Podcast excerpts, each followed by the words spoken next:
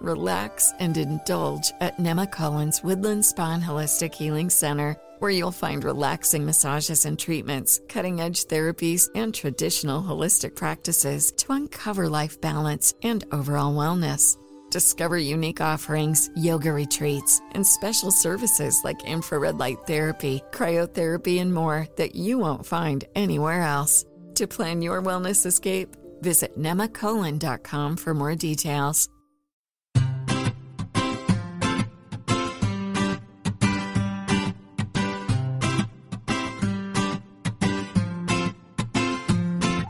Muy buenas y bienvenidos a Perspectiva, un podcast de estrategia empresarial donde analizaremos desde ese punto de vista las decisiones y estrategias de las empresas tecnológicas más punteras y también de aquellas que sin tener esa dimensión nos sorprenden con sus acertadas decisiones. Yo soy David Isasi y hoy es 23 de enero de 2016. Comenzamos.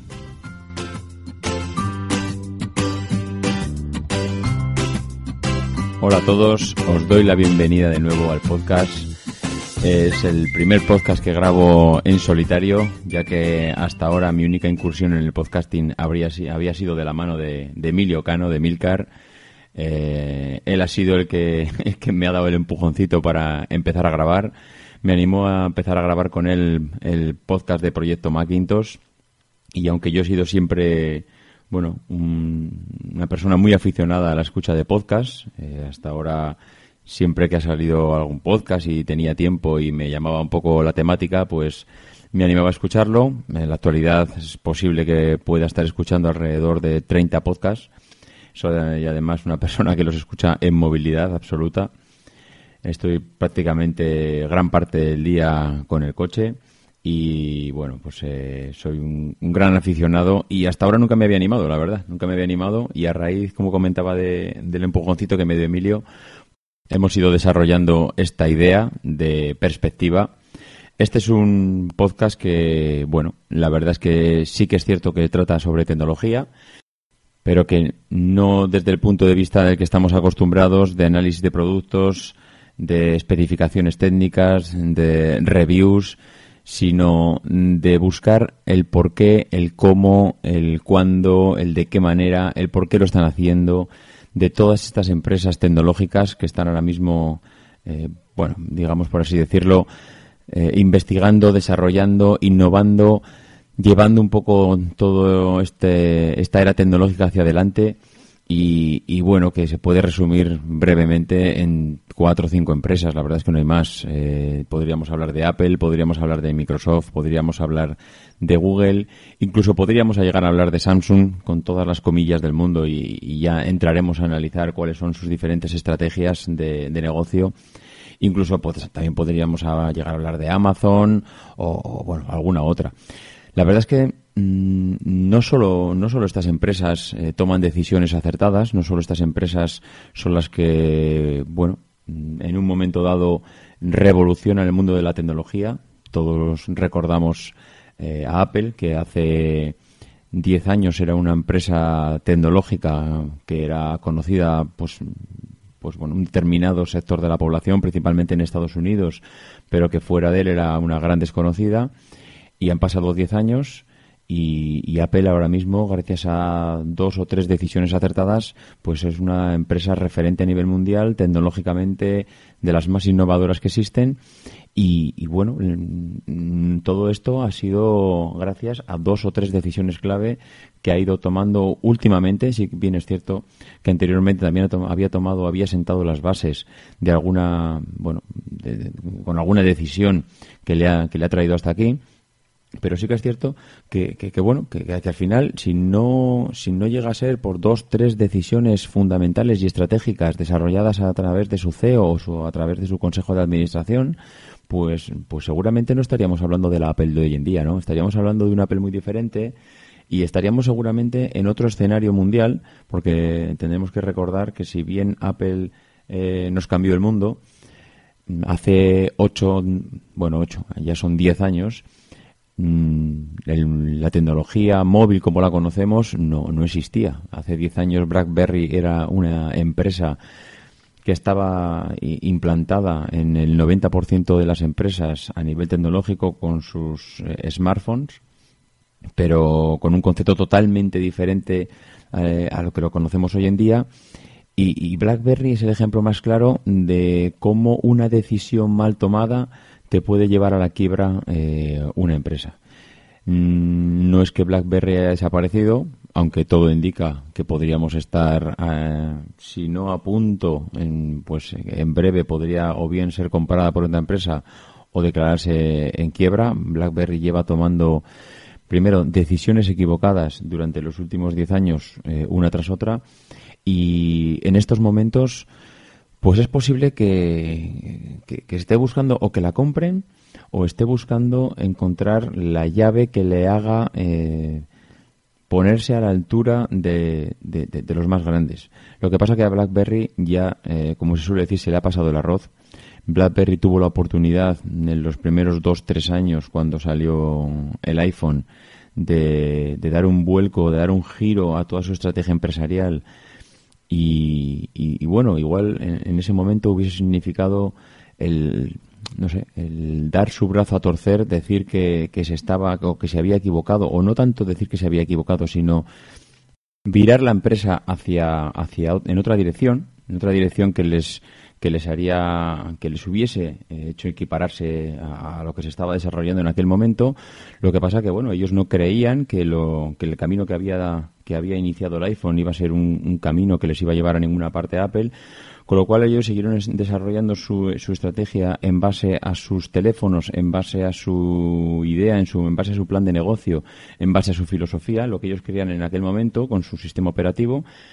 Y el tiempo pues ha demostrado que, que, el mercado pues les ha dejado. El mercado poco a poco les fue, les fue abandonando y, y lo que se han encontrado ahora es en una empresa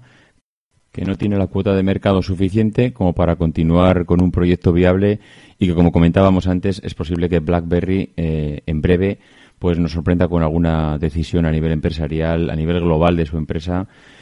que, que, bueno, seguramente no sea una buena noticia, pero, pero que es a donde, a donde va encaminada sí o sí. Bueno, todo esto me ha, quedado un poco largo para como entrada del podcast, pero bueno, es el ejemplo más claro de que las, de que las decisiones empresariales al final eh, muchas veces una pequeña decisión te puede encaminar a la empresa hacia el éxito o hacia la más estrepitosa de las derrotas, ¿no? El podcast eh, como tal, pues me gustaría que tuviese una duración aproximada de media hora. Yo creo que si la periodicidad que quiero que tenga es semanal,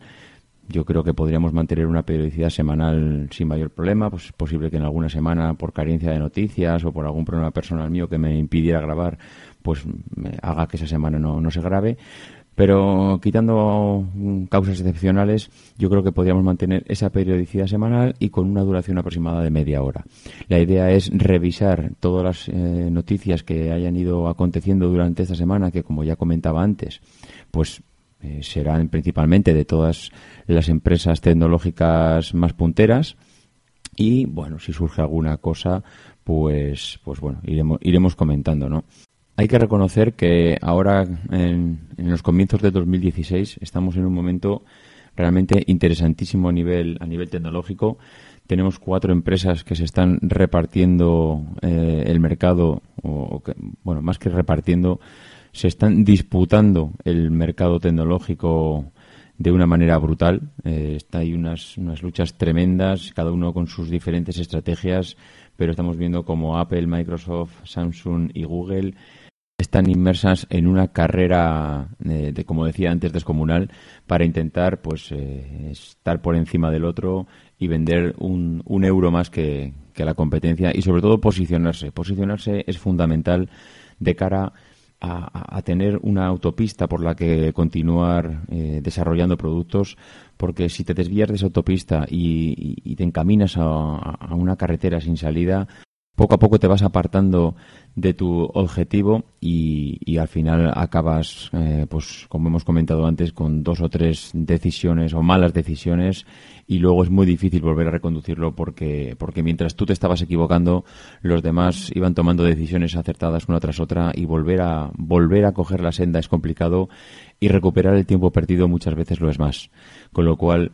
tomar las decisiones acertadas es muy complicado y permanecer en la cresta de la ola, la verdad es que se antoja realmente imposible si no eres una de estas eh, grandes empresas que tiene, bueno, tiene capacidad para investigar y ir dos, tres años por delante de los demás. Hoy, de todas maneras, para arrancar el podcast, me gustaría hablar eh, de un tema que es importantísimo y que, bueno, no, vamos a descubrir nada nuevo,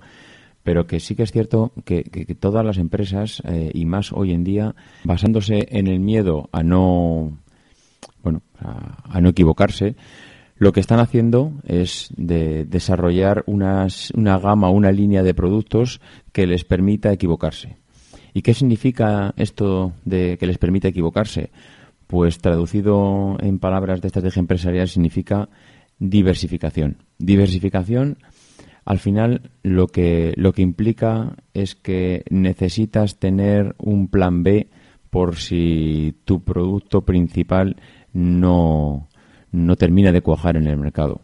No puedes permitirte el lujo hoy en día, pero ni estas cuatro ni ninguna empresa como estrategia empresarial lo podemos ver en cualquier empresa que hoy en día tenga, tenga claro que puedes tener un producto realmente innovador, rompedor en el mercado, pero que puede ser tremendamente volátil y que en un periodo muy corto de tiempo, porque hoy en día los productos maduran muchísimo y, las tendencias del mercado, las modas del mercado son realmente cambiantes, tu producto puede quedarse fuera de un día para otro. Y, eso hoy en día las empresas lo tienen muy en cuenta, saben y conocen de esos riesgos y entonces utilizan una estrategia que, hemos comentado que es la diversificación. Diversificación en tu sector y en otros sectores. Vemos como, como Apple hace 15 años era una empresa de, de ordenadores. De hecho, Apple cambió su nombre, Apple Computer, por Apple Incorporation, que es una manera de decirle a todos sus inversores que a partir de ahora dejamos de fabricar únicamente ordenadores y pasamos a desarrollar toda una serie de productos que nos van a hacer que, la empresa cambie, ¿no?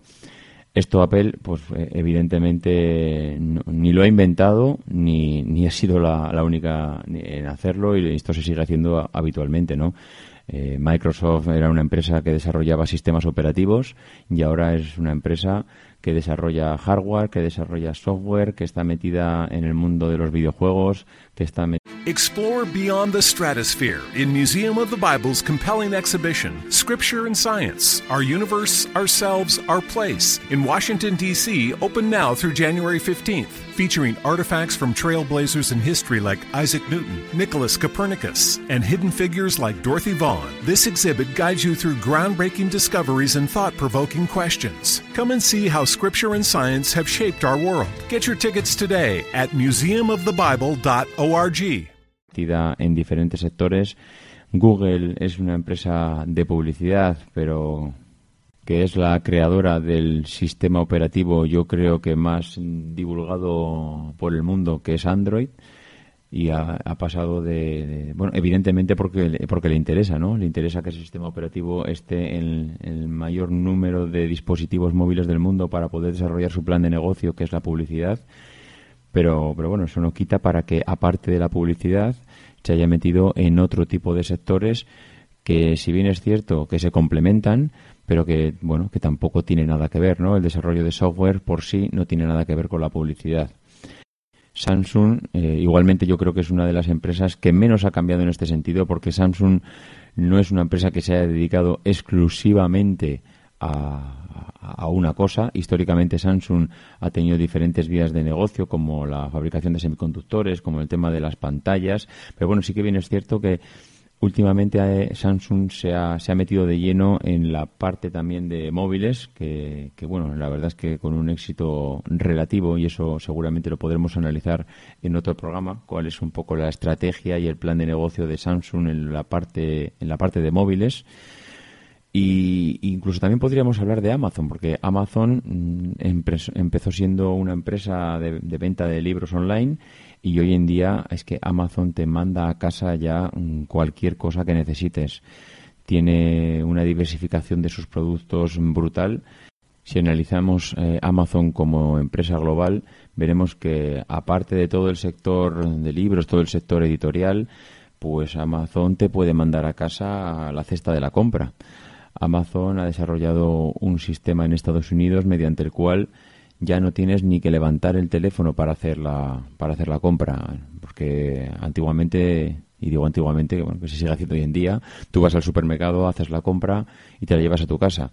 Posteriormente, pues en los últimos 10 años hemos visto como todas estas empresas ya no solo se, se dedicaban a esperar al cliente en su, en su negocio, sino que ya eh, bueno, eran un poco más proactivas y le mandaban al cliente la compra a casa. Pero es que ahora Amazon se ha metido en casa del cliente de tal manera que te instala una especie de botoncitos en lugares estratégicos de tu casa, pues donde tienes, bueno, principalmente son eh, productos de primera necesidad, donde sabes que, bueno, que te, que te da igual la marca, que te da igual un poco lo que necesites, porque si se te acaba el azúcar, a no ser que seas o que tengas un problema específico con algún azúcar especial, tú lo que quieres es rellenar el azúcar y si se te acaba la sal, pues te pasa lo mismo, ¿no? Entonces,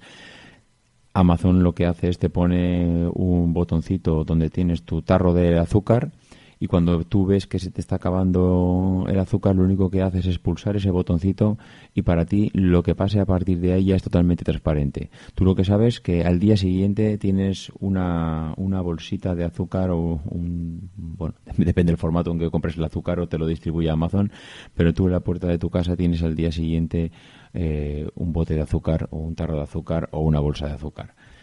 Eso a nivel, a nivel de diversificación es, es brutal, porque estamos hablando de una empresa que hacía libros a una empresa que distribuye comida. Entonces, lo que tienen claro todas estas empresas es que sus mercados, sus líneas de negocio son volátiles. Nadie le dice a Amazon que, deje de vender libros. De hecho, Amazon empezó vendiendo un libro en formato físico.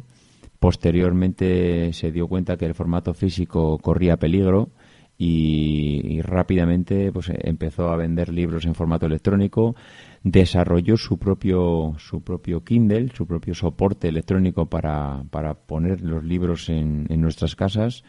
Y, luego, pues, como, como hemos comentado antes, pues fue desarrollando también otras líneas de negocio para complementar la anterior.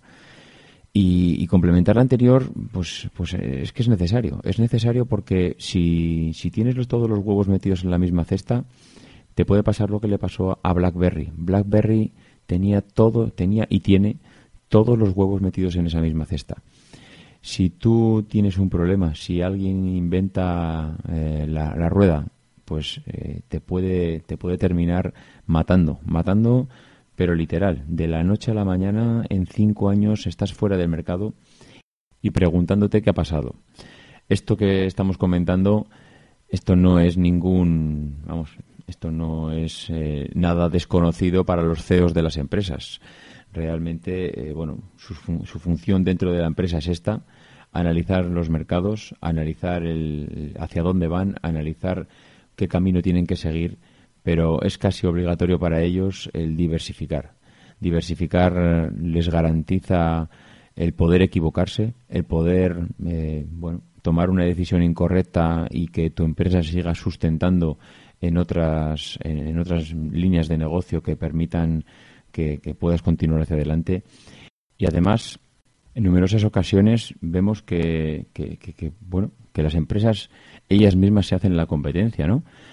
Porque muchas veces dicen, no, pero si es que el producto que estás sacando está canibalizando tu, tu producto estrella. Cosa que recuerdo en alguna de las entrevistas que se le hizo a Steve Jobs, él decía, no tenemos ningún problema en canibalizarnos nuestros productos a nosotros mismos. Eh, yo creo que de hecho es el, el mejor síntoma que tiene una empresa que es canibalizar, eh, que sus productos se canibalicen unos a otros.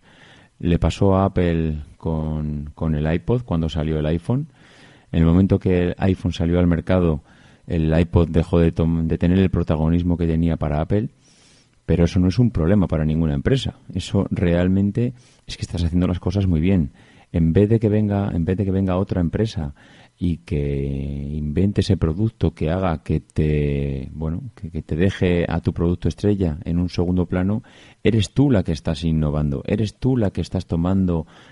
la iniciativa de poner en el mercado un producto que va a sustituir al tuyo, pero que te va a garantizar que siga siendo referente antes de que venga otra eh, otra empresa y te pise y te pise esa idea o te o, desarrolle un nuevo modelo de negocio que haga que, bueno que los clientes se, se, muevan hacia otros mercados o hacia otros productos nuevos. Entonces yo creo que lo que es la canibalización de los productos no es que sea algo a lo que tengamos que temer es que es algo que debería ser deseado por las propias empresas que puedas sacar un producto que sustituya a los actuales, sin ningún miedo a hacerlo. Es que eh, me encuentro en algunas ocasiones que veo que la gente dice, no, es que ha sacado algo que es prácticamente lo mismo que lo que tenían. Bueno, puede parecer lo mismo que lo que tenían, pero igual tiene ese aspecto diferenciador que hace que la gente compremos ese nuevo producto, nos olvidemos del anterior y permita que nuestra empresa siga siendo puntera en esa línea de negocio ya comento que al final yo creo que el ejemplo más claro, y además es un ejemplo realmente muy evidente, es que Apple tenía su iPod como un producto, su producto estrella, su producto que realmente era el más conocido a nivel, bueno, yo creo que a nivel global, a nivel mundial. Ese producto ha sido sustituido por, por el iPhone. Ya nadie se acuerda, se acuerda del iPod es un producto que Apple lo sigue vendiendo, pero que poco a poco pues va decayendo, tiene acabará siendo pues, no sé si acabará siendo o Apple le tendrá que buscar un, nicho de negocio muy concreto mm, para gente con alguna particularidad especial. Ahora mismo tenemos el iPod Touch que no deja de ser un iPhone que no tiene teléfono. Eso podría ser o podría podría ser una decisión que Apple ha tomado porque lo quiere mantener como un, producto para todas aquellas personas que no necesitan ese teléfono, como por ejemplo pueden ser la gente joven, porque hoy en día tú puedes necesitar un teléfono para comunicarte prácticamente pues a nivel empresarial, ¿no? Pero un chaval que tiene 10, 12, 14 años realmente es que no necesita teléfono. Esa persona lo que quiere, ese niño o ese joven lo que necesita es escuchar música, jugar a juegos, eh, comunicarse bueno, con, mensajes o, bueno eso lo puede hacer perfectamente con su con su iPod Touch. Y, bueno yo creo que, Apple pues pues tiene determinados productos que los va reenfocando en función de las necesidades que, él va que él va desarrollando que va viendo que va estudiando en el mercado. Y que efectivamente han sido canibalizados, que nos hemos ido olvidando de ellos, que han ido saliendo nuevos productos que los han ido dejando atrás y que, bueno, pues que al final lo que hacen es complementar tu abanico de productos a nivel empresarial y, poner en las manos de los, de los clientes el qué es lo que quieren y darles la posibilidad de elegir. Y bueno, pues eh, yo creo que por hoy, por ser el primer episodio y porque, bueno, es más un episodio de presentación y de ponernos un poco eh, en sintonía de lo que va de lo que va a ir el podcast. La verdad es que me gustaría, me gustaría, bueno, yo sé que todos somos grandes aficionados a la tecnología, todos tenemos nuestros puntos de vista y estoy convencido de que yo lo que he dicho aquí hoy hay personas que pueden estar completamente en desacuerdo. Hay personas que pueden, que podríamos estar debatiendo sobre este tema horas y horas y, realmente a mí lo que me gustaría es que se pusieran en contacto conmigo y, y pudiéramos debatir y que todo esto pues de que dé lugar o a otros o, a debates realmente que, sean muy interesantes o bien por correo electrónico o bien por Twitter, ¿no? Porque lo que realmente es interesante de la estrategia empresarial es que no hay una única estrategia empresarial. Cada empresa tiene la suya, cada persona tiene una forma de ver cómo se desarrollan los mercados y, evidentemente nadie tiene una varita mágica para poder acertar completamente y, en eso está la gracia, ¿no? En eso realmente es lo, apasionante de este mundo, el que cada uno puede ver la manera de, ver su empresa y el hacia dónde tiene que ir y cómo tiene que desarrollarse y cómo tiene que innovar y, cuáles son los productos que, que, se van a vender dentro de cinco o diez años y las decisiones que ha de tomar pues para encaminarse hacia ello es realmente un mundo, como, como os he comentado al principio, que a mí me apasiona, que a mí me gustaría comentar aquí, me gustaría contar con todos vosotros. Y bueno, yo creo que esto ha sido todo por hoy. Para cualquier duda, sugerencia o comentario, podéis hacerlo a mi correo electrónico davidisashi.mac.com o por Twitter a arroba. Nos escuchamos la semana que viene y no dejéis de intentar de ser uno de esos locos que hacen lo imposible por cambiar el mundo. Because the people who are crazy enough to think they can change the world are the ones who do.